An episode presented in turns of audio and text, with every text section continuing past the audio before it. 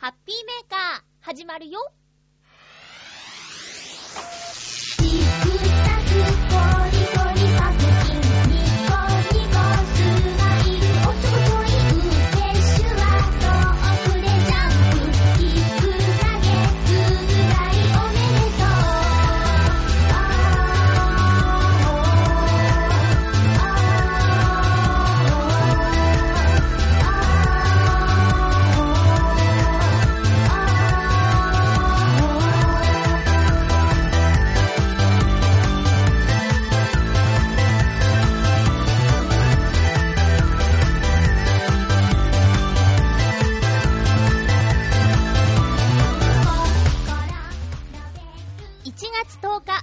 のハッピーメーカー。この番組は、ハッピーな時間を一緒に過ごしましょうというコンセプトのもと、ちょわへよ .com のサポートでお届けしております。私、間違えてて、今日のテーマは、成人式にちなんで、大人買いエピソードということでお送りしようと思ってたんですけど、まあまあ、まあ、いいっちゃいいんですけどね、成人式の、成人の日って、一週間後だと思ってました。あのー、1月の9日が2012年の成人の日なんですね。一週間ずれていましたよ。えー私の成人の日まで1月15日だったのでね、つい一週後の1月16日だと勘違いしてしまっていました。ハッピーマンデー4って、いまいちだなぁなんてね。えー体育の日も10月10日がピンとくるし、なんかこう、年によって日にちがずれるっていうのがね、未だにちょっと、慣れないなぁなんてね、えー言い訳をしていますけれども、今日もたくさんのお便りいただいています。えー成人の皆さん、おめでとうございます、改めて。えーっと、今日も1時間、よろしくお願いします。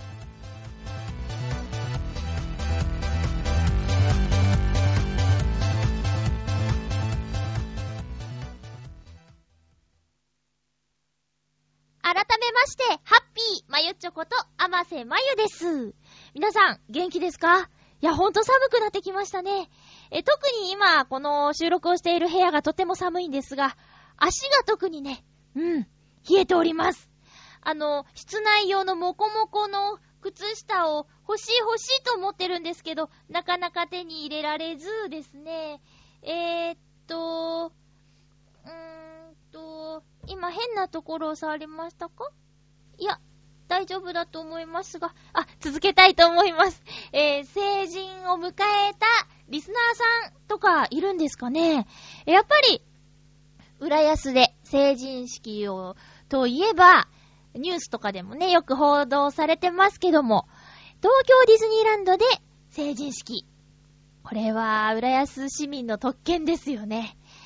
えー、まあ、一部では、もう大人の式典なのにね、ミキとかミニとかに手を振って、キャッキャしてるのはどうなんだという話もありますけど、いつまでも子供の純粋な気持ちを忘れないで、でも大人になってねっていうことで、私は東京ディズニーランドでの成人式をするのはいいと思いますよ。だって、マナーの悪い成人はいないでしょう。浦安のその、ね、式典会場に集まる新成人の皆さん。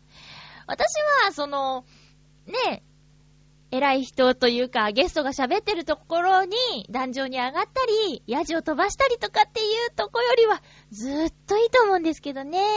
これ、浦安の自慢ですね。えー東京ディズニーランドでの成人式。え私は、まあ、二十歳の時、浦安市民だったんですけど、あのー行けませんでした。招待状いただいたんですけどね。行けなかったな。なんでだっけ？なんで行けなかったんだっけな？あれ？なんで行けなかったんだっけ？バイト？そんな？そんな理由？マジで？え？ほんとえ、思い出せない。なんで行ってないんだろう？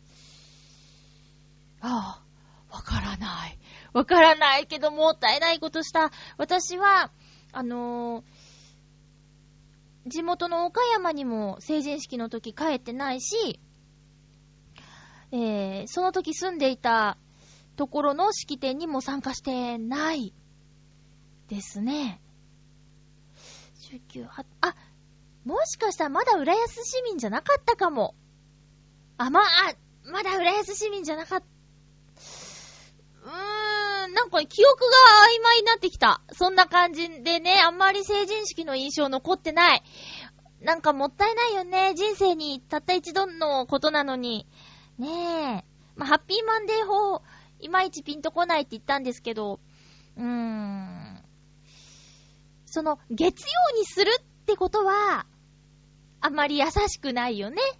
えー、遠方のというか地元に戻って式典に参加したいっていう人は、月曜日に式典があったら、火曜日に仕事や学校があったら戻らなきゃいけないでしょ？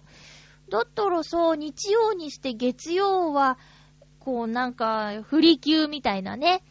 だって、成人式の後ってさ、こう飲み会とか、あったりするじゃないですか。式典の後みんなで集まって、えー、同窓会チックなものをやったりするでしょ？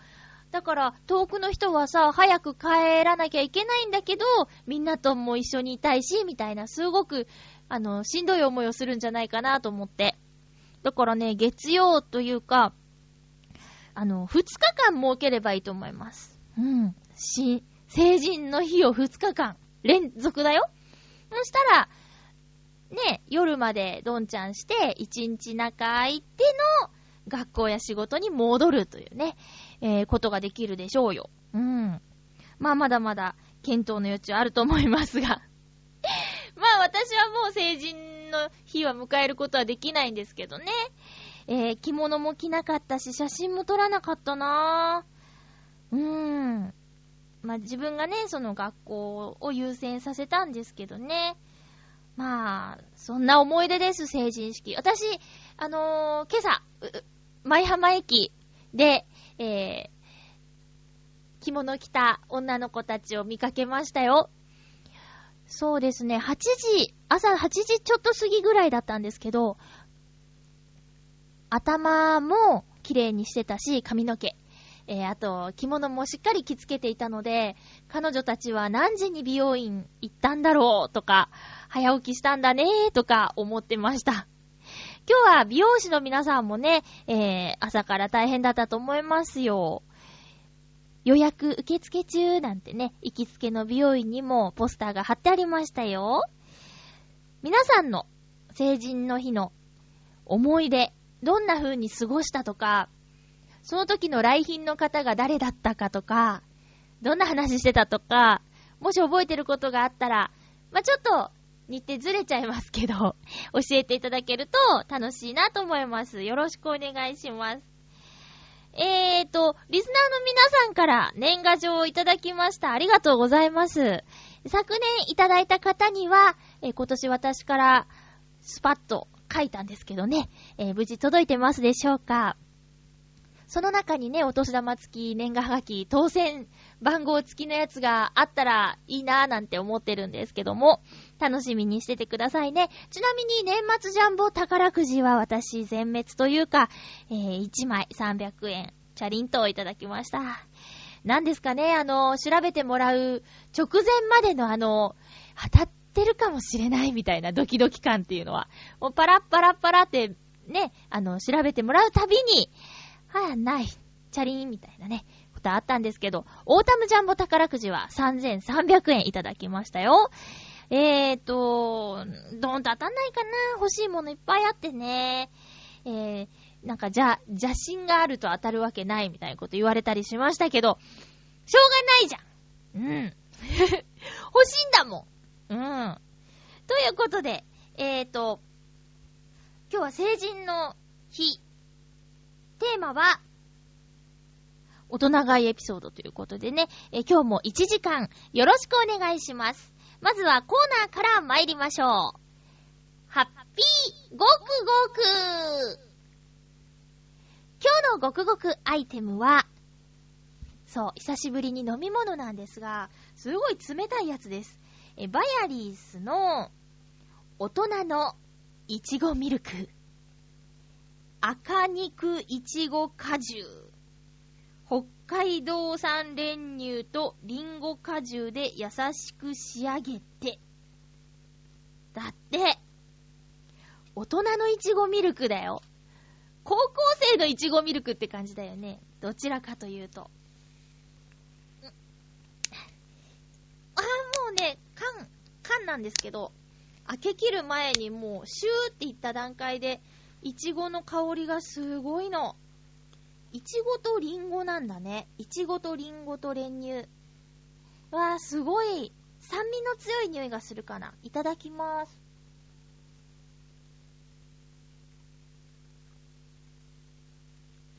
酸っぱいあれ、練乳の感じを期待してたんですけど、リンゴの酸っぱさが。うん。でもさっぱりしてる。もっとこってりしてるかなって思ったんですけど、さらっと飲みやすいですね。これもしかして果肉とか入ってんのかな？あ、いや、果汁って書いて、果肉はないね。えー、これ美味しい。でも冷たい 寒いよなんでこれを選んだかというと、最近ですね、あの夜中のお掃除のチームに新しい仲間が加わったんですよ。で、えー新人さんじゃなくて、他のチームからの移動できたんですけど、なんかね、あのーシュッとした顔立ちで、年も若くて、えー坊主頭が印象的で、一言で言うと、クール。でね、そんな男の子なんですけどね、あの、喫煙所に入ってて、ふと見ると、この大人のいちごミルクを飲んでたんですよ。なんか、そのアンバランスさが気になって、美味しいのかなと思って買ってみました。バヤリンスの大人のいちごミルクをごくごくしましたよ。それでは、今日は一曲聴いていただきましょう。もう寒いからね、寒い時に寒い曲を聴きましょうか。えー、甘瀬まゆのポムルズから雪のように。神様さえ知らない恋の行方に僕は迷い込んだ笑顔の先にある扉さ返される歴史。涙こぼして君は許したけど本当は言葉だけが聞き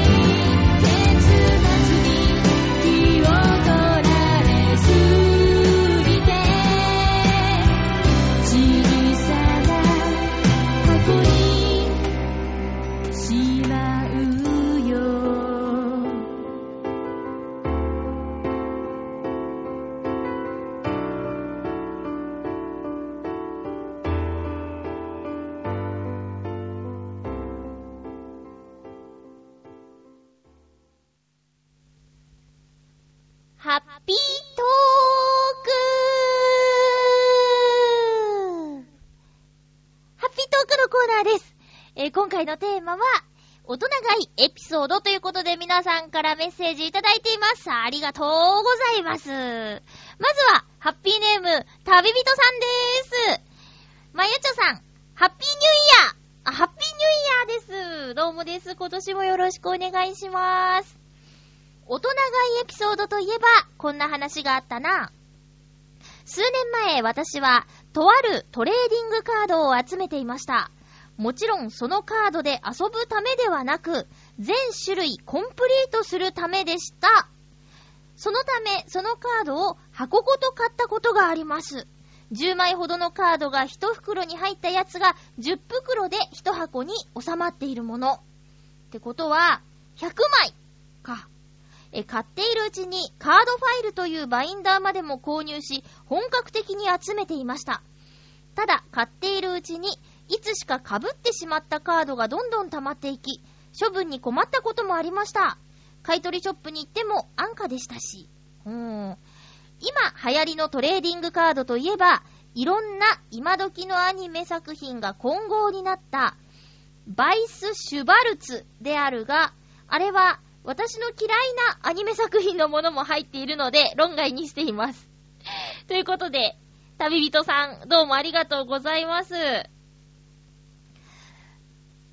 集めてるカードを箱買い。箱買いしたからって全部入ってるわけじゃないんだね。えーこれでざっと100枚ですけど、種類がもっともっとあるのかな全何種類みたいな。うーん、100枚1箱買ったぐらいじゃ集まらんぞということですね。へえ、え、え、え、遊ばないで集めるために買ったんですか？そっか。私ね、その、コレクター魂みたいなものがね、全然なくって、あの、iPhone のアプリで、なめこ栽培っていうのがあるんですけど、それもね、もう全然途中で飽きちゃって、ちょいちょい収穫しないとね、枯れたったりするの？で、原木が腐っちゃったりするんですよ。でね、まあ、最初はその音が可愛かったり、あとキャラクターのイラストが可愛かったりして、えーやってたんです。で、なんと、多分人生初めてじゃないかなと思われるコンプリートをしたんですよ。そしたらですよ。そしたら、全部集めたと思ったのに、また増えたんですね。うーん。もういいよーと思ったんですけど。で、冬限定バージョンみたいな、冬のなめこ栽培みたいなやつも出てきちゃって、で、それもまたね、あの、違う種類の収穫をしなきゃいけないみたいな感じで、もういいやって言ってアプリ削除しちゃいました。もうそれぐらいね、あの、集めたい魂がないんですよね。だから、コレクションしてるものか、なんかありますかって言われたらね、困ってしまうんですよ。えー、旅人さん。今流行りのカードは特に集めてないということですね。えいろんな、いろんなアニメの作品が混ざっているの？うーん、で、嫌いなアニメってなんだろう？まあ今のアニメ作品言われても、ちょっとね、コナンぐらいしかわからないんですけどね。えー、そうなんですね。この、じゃあ、その、カードファイルっていうのを買って集めましたってことなんですけど、集めたらどうするんですかね？素朴な疑問です。取っとくんですか？ずっと。うーん、なんかあの、ビックリマンチョコとかね、ありましたよね。シール集めて、えー、交換したりとか。そういうのもあったけど、あれも結局どうなったんだろう。最近になって、こう、お宝発掘みたいなテレビ番組の1コーナーとかで、うわー、レアですね、なんて言って、シール1枚いくらみたいな、査定とかしてもらったりする番組を見たことがあるんですけど、誰でも持ってたというか、その、レアカードはさておき、みんなが手にしたことがあるビックリマンカードシールが、これ何十年か経って、今そんなに価値のあるものになってるのかっていうことに驚きを、え感じたりしましたよ。キラキラのシールで、えーおじいさんのイラストが描いたやつがあったんですけど、それと、あの、キラキラじゃないシールで可愛いキャラクターが書いてあるシールをね、交換したことがありますね、私。まんまと騙されました。みんなキラキラのが欲しかったんですよね。でも、じいさんより可愛いやつの方がいいやと思って交換しちゃったことがあります。えー、カード集め、シール集めといえば、そんな思い出がありますね。旅人さん、ちょっとドキドキしました？箱で買うときって。私、箱で買ったものといえば、めちゃめちゃハマって食べていた、きなこチロルチョコ。きなこチョコ餅って覚えてます？今もあるよね。美味しくて、その、きなこの味のチョコレートっていうのがね、本当にきなこの味がするんですもん。うん。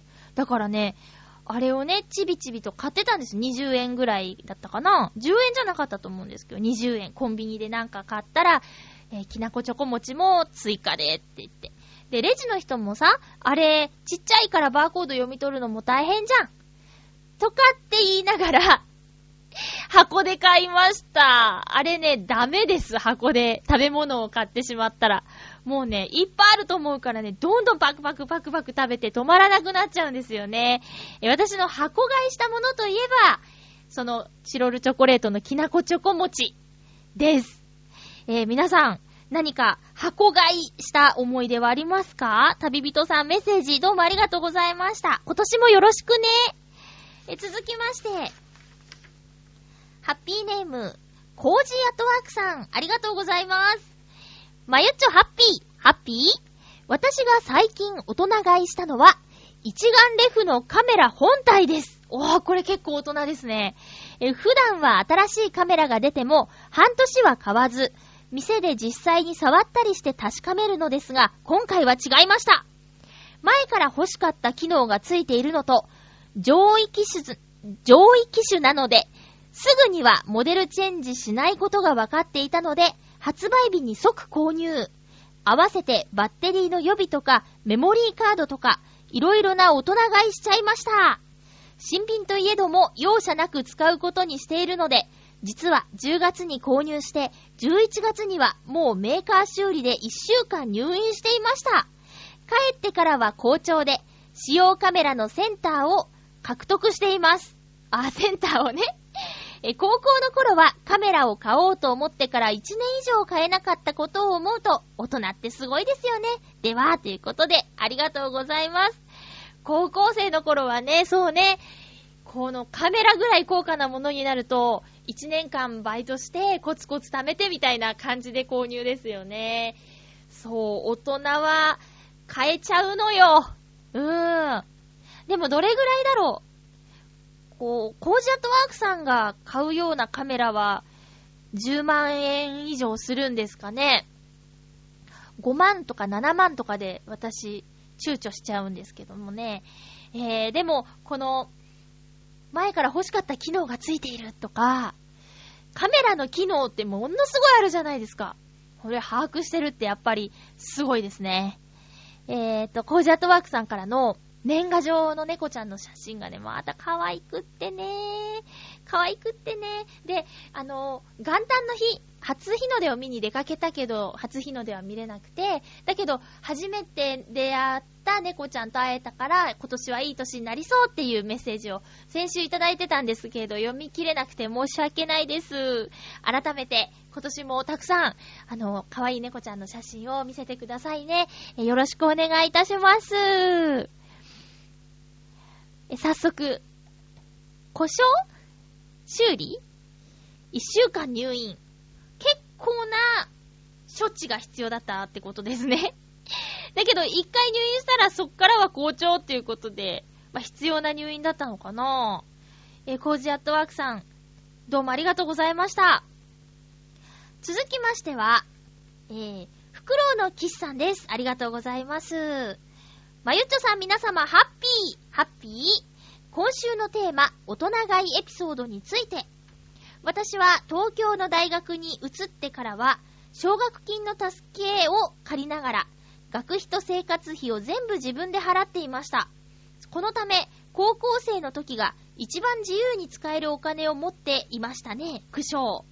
そんなわけで、貧乏な私、かっこ笑いには、大人買いと言えるような経験は一度しかありません。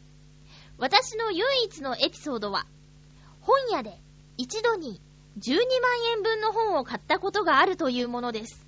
ただ、記憶は定かではないものの、買ったのは1冊あたり5000円から2000円強の専門書ばかりなので、15冊はなかったと思います。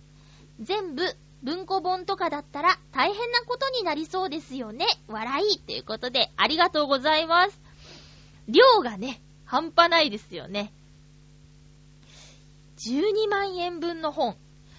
専門書は高いですからね。うん。そう、でも、一冊、5000円、あ、5000円から2000円じゃない、2万円強だ。ねえ、フルカラーとかなんか、専門用語とかいっぱいあったらそれぐらいしますよね。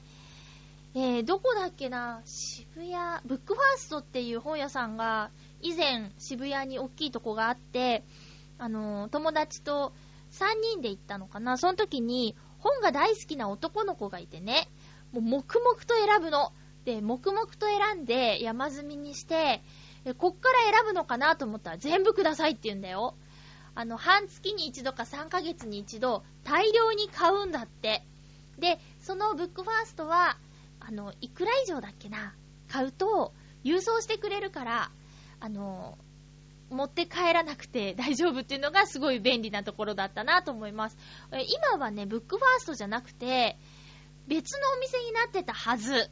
他のエリアにブックファーストはあるんでしょうかえー、今もその、専門書は大事にしてるんですかね、フクロウのキスさん。何の専門書だろうもう聞いたところで、どうなんですかねもうちんぷんかんぷんかもしれないけど、興味あります。フクロウのキスさん、どうもありがとうございました。私の大人買いといえば、うーん、初めてローンを、ローンを組んだとき、これなんか大人って感じしました。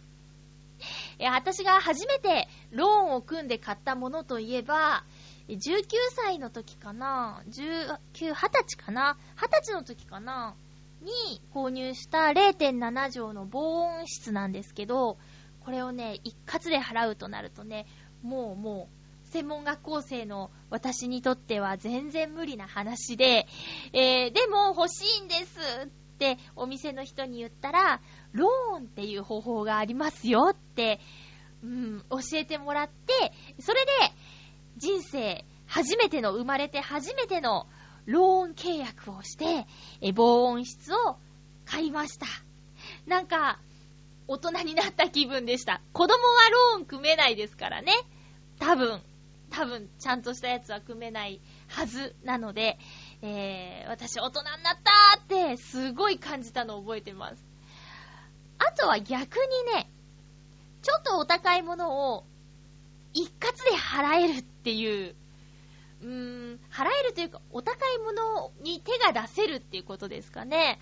まあ、でも、世の中の一般的な女子が欲しがるような、カバンやお財布に10万円以上とか、もうカバンだったらもっとすると思うんですけど、そういうものには興味は一切なくてですね、えー、ちょっと前にお話ししました通り、0.7畳の防音室は、すごく、あの、大事に使ってくれる方のもとへ旅立っていったんですよ。その思い出の防音室なんですけどね。うん。だけど、私、やっぱり、防音室がないと落ち着かないなって思って、えー今回はですね、0.7から、え倍の1.5畳、そして、えー、ローンではなく、一括払いで防音室を購入いたしました。イエーイ あはーやってしまいました。えただね、あのーまだ今のところ手元にはなくて契約をして、え来週届く予定になっていますけども、どうですかね楽しみですねまた思う存分家で声が出せると思うと、えワクワクしてしまいます。今はね、課題がいっぱい山積みなので、それを打破するべく、家で大きな声を出して発声練習などなどしたいなと思ってます。え、また買ったの？なんて言われたんですけど、えー0.7から1.5畳になった防音室なんですが、なんと、0.7を買った時と同じ値段なんですね。これ、広さは倍なのに、金額は一緒で、しかも、築年数というか、築年数じゃないな、えっ、と、制作された年が2007年のものなので、以前のものは98年、99年とかのものだったので、随分新しいものが届くことになっていますよ。えー、楽しみです、本当に。ただね、また、あ、買ってしまいましたって感じなんですけど、1.5畳なので、部屋が一つ増えると思えば、ラッキーですよね。今ね、あの、10畳の部屋にいるんですけど、寒い寒い。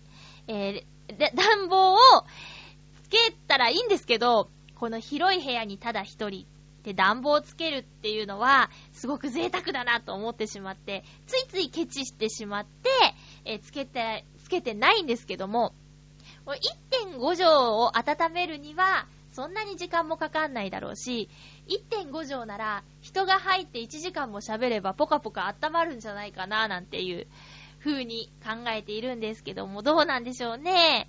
えーそんなまゆっちょの大人買いエピソードでした。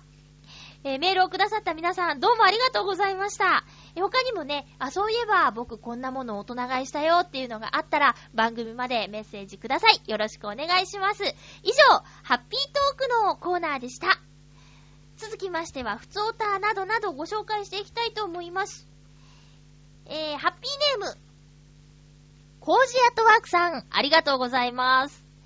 まゆっちょ、ハッピー、ハッピー ?2012 年になって、すぐに目につくのが、いろんなお店の福袋。お得だとか、運試しだとか言いますが、私はどうしても福袋を買う気にはなれません。だって、中身は在庫処分品だし、欲しいものが入っているとは限らないので、いくら価格の何倍の価値とか言われても嬉しくありません。最近は中身がわかる福袋も売っていますが、それなら福袋じゃなくてもいいと思ってしまいます。新年早々、私のひねくれてしまったのでしょうか。ところで、女性はブランドの福袋を狙ったりするようですが、まゆっちょはどんな福袋なら買いますか？または買いましたか？なんだかんだ言いながら、私は新年の売り出しで、中身のわからないクッキーの詰め合わせを買いました。しまった。これって、ある意味福袋だったんじゃ。では、ということで、コージアトワークさんどうもありがとうございます。えー、私は、ブランドには全く興味がないので、そういう福袋は買わないんですけど、で、今年もね、まだ一つも買ってないんですが、昨年買った福袋で良かったものといえば、あの、ジャムのね、福袋。あと、ゆこちゃんの大好きなお茶のお店、ルピシアの福袋。これがね、すごく良かったです。だから、そうですね、中身がある程度分かってるもの。で、その範囲の中で多少ズレがある。ズレというか、えー、差があるものっていう福袋を選んでますね。ちなみに、ルピシアの福袋は、えーと、交換とかもした気がする。確か。一緒にいた人とか、あ、こっちのが好きかなとか、私こっちいいなと思ってるとか言って、チェンジとかして、そういう楽しみもありますよね。だけど確かに洋服とかになると、趣味も好みも違いますから、なかなか難しいですよね。私の友人は福袋を買って、とにかく値段が安いので、そこを重視で福袋買って、で、自分は着ないなと思ったら、友人に譲るとか、あと、ヤフオク？オークションにかけちゃうとかっていう話を聞いたことがあるけど、どうなんですかね？そういうのって。うん。そうだなぁ。まあ、選ぶ楽しみっていう考え方もあるし、あとはいつも自分で選んでたら、同じような格好になっちゃうから、全然違う人の目で選んでもらおうとか、あとはもう、袋に入っている洋服を、今年は着るぞと、心に決めて、それこそ、運試しというか、そういう使い方もあるんですかね、福袋。今年はあのさ、例えば、2012万円の福袋とかってあったのかな？去年やたら見た気がするんですよね。えー、金塊？金塊じゃない、金の延べ棒とかさ、あと、車の、ね、車が当たるとかさ、いろいろありますけどもね。えー、あとは、すごく印象的なのが毎年、イクスピアリがどこよりも早いセールとか言って、12時のちょっと前ぐらい、0時ちょっと前ぐらいから、イクスピアリのお店で福袋とか販売したりするんですよ。で、イクスピアリの中にあるディズニーストア、こちらがね、毎年、福箱？うん、が大人気で、もう年ももうすぐ明けるよっていう時にね、整理券を配ってたり、それをもらうために並んでたりっていう光景がね、えー、風物詩みたいになってますよ、年末の。で、えその大きな福箱を持って、えまたどこかへ消えていくんですけどね。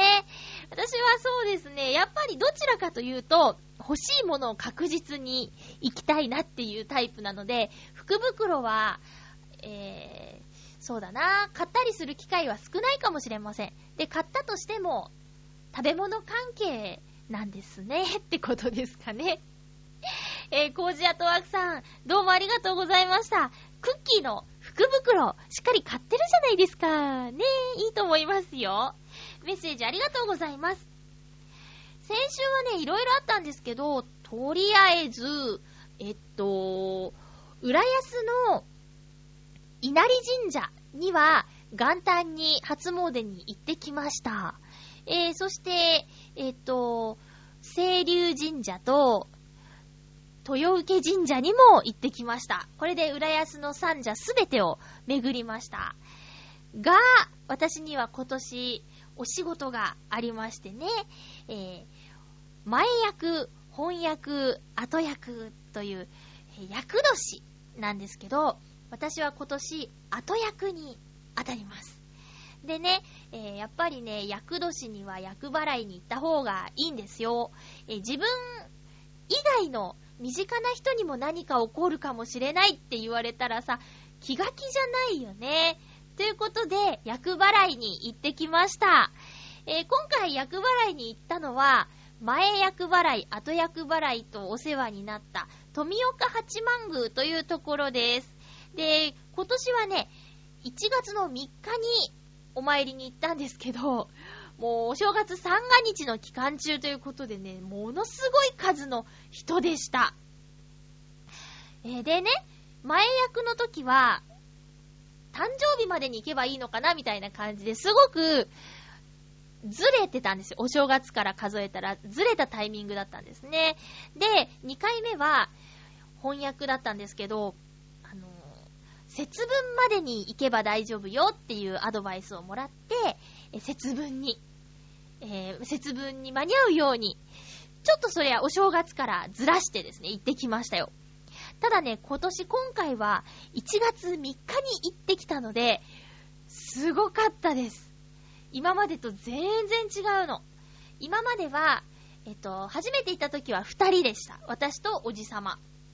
2人に対して、シャッシャってお祈りをしていただきました。で、2回目、翻訳払いの時は、私、たった一人、私たった一人のために、お祈りをしていただきました。ただ、今回はですね、えー、私を入れて、えー、というか、まあ、全体で、100名ぐらいはいたんじゃないかなと、ざっと、そんな感じだったんですよ。なのでね、もちろん、椅子に座ることもなく、皆さん最初から最後まで立ちっぱなし。で、なんでそんな多いかっていうと、会社単位でお願いに来ている方とかが割といらっしゃって、それがもう一チームで20人、30人なんてね、そんな感じだったんですよ。うん。で、えー、やっぱりね、少人数の方がいいなと思ったのは、あの、名前と住所をね、全員分読み上げるんですけど、これにね、やたらと時間がかかります。25分ぐらい、25分間ぐらいずっと立ってて、で、ちょっと頭を下げてくださいって言われるんですけど、お辞儀をしたままずっと全員分を聞きます。うん。もうね、聞いてる方もね、大変ですけど、寒いのでとにかく。うん、足がすごく寒くって。で、えー、お祈りをあげる方もね、25分間ずーっと、あの、お経を唱える感じの喋り方で言ったらさ、もういっぱい空気も吸うし、吐くし、疲れるだろうなと思って、うん。もうね、私のすぐ前に、ちょっとご高齢の方がいらっしゃったんですけど、椅子に座った方がいいんじゃないのって思いながらいたんですが、ま最後までしっかりと耳を傾けてましたよ。素晴らしいと思いました。えそんな、え後役払いが、えっ、と、門前仲町から歩いていける豊、あ、富岡八幡宮で、えやっていただいてきました。なのでね、えとにかく、前役、翻訳、後役と、え最後の年、後役の年なんですけども、年齢のところに現在の年齢32歳と書いたら、え数え年なので、えっと、34歳に直されてしまって、ちょっとね、ドキリとしましたけどね。えーまだ33にもなってないのに、34って書かれちゃいましたよ。うん。私もそんな大人なんですね。えー、ちょっと恐ろしくなってきましたけども。あのー、厄払いをした後って、お酒をちょっと飲ませてもらえるんですけど、甘酒か、通のお酒かって言ってね、私甘酒のあの、白いつぶつぶが苦手なので、で、お酒もね、そんな朝から飲んだら真っ赤っかになっちゃうんですけど、頑張ってお酒の方いただきましたよ。まあ、案の定すぐに赤い顔になっちゃったんですけどね。うん。まあでも、あのー1日から3日にかけて、えー神社にね、えー毎日のように行ったんですけど、やっぱりね、鳥居をくぐってその敷地内に入っていくと、その外と中とじゃあ、全然空気感が違うというか、凛とした雰囲気があって、あの寒いんですけど、すがすがしいというか、心地がいい空間だなって思いました。もうすごく近所にもね、浦安の神社があるので、そこにもね、ちょいちょい行ってみたいなと思いましたよ。えー、女性の役年は、えっ、と、数え年で32、33、34。35の年は何もなくて、36、37、38と、30代で6年間もあるということで、えなあ、もうどうしたらいいねって感じなんですけどね。え頑張って、え乗り越えていきましょう、同世代の皆さん。男性はうまい具合に散らばってるんですけどね。えーと、今年がそういう役年に当たる方は、ぜひお祓いに行くといいと思います。なかなか普段とは違う空気、雰囲気を味わうことができるのでね、おすすめですよ。うん。えーということで、えっ、と、後役払いのお話でした。そして、この週末なんですけど、なんと、久しぶりにオールで遊んでしまいました。遊んだっていうのかな？おしゃべりしちゃってました。え、場所は、チョアヘヨ本部。チョアヘヨ本部に行ってきましたよ。えっ、とね、えー金曜日ですね。1月の5日の金曜日 ?6 日？ん ?6 日の金曜日か。に行ってきました。えーこの1月6日っていうのはですね、チョアヘヨ .com の局長、杉村和之さんのお誕生日でありましたよということで、お祝いにですね、ケーキじゃなくて、ハーゲンダッツを持っていきました。で、この日はね、ラブミッションのミッチェルさんも合流して朝まで。えー、パッと時計見たらね、3時になってたんです。午前3時。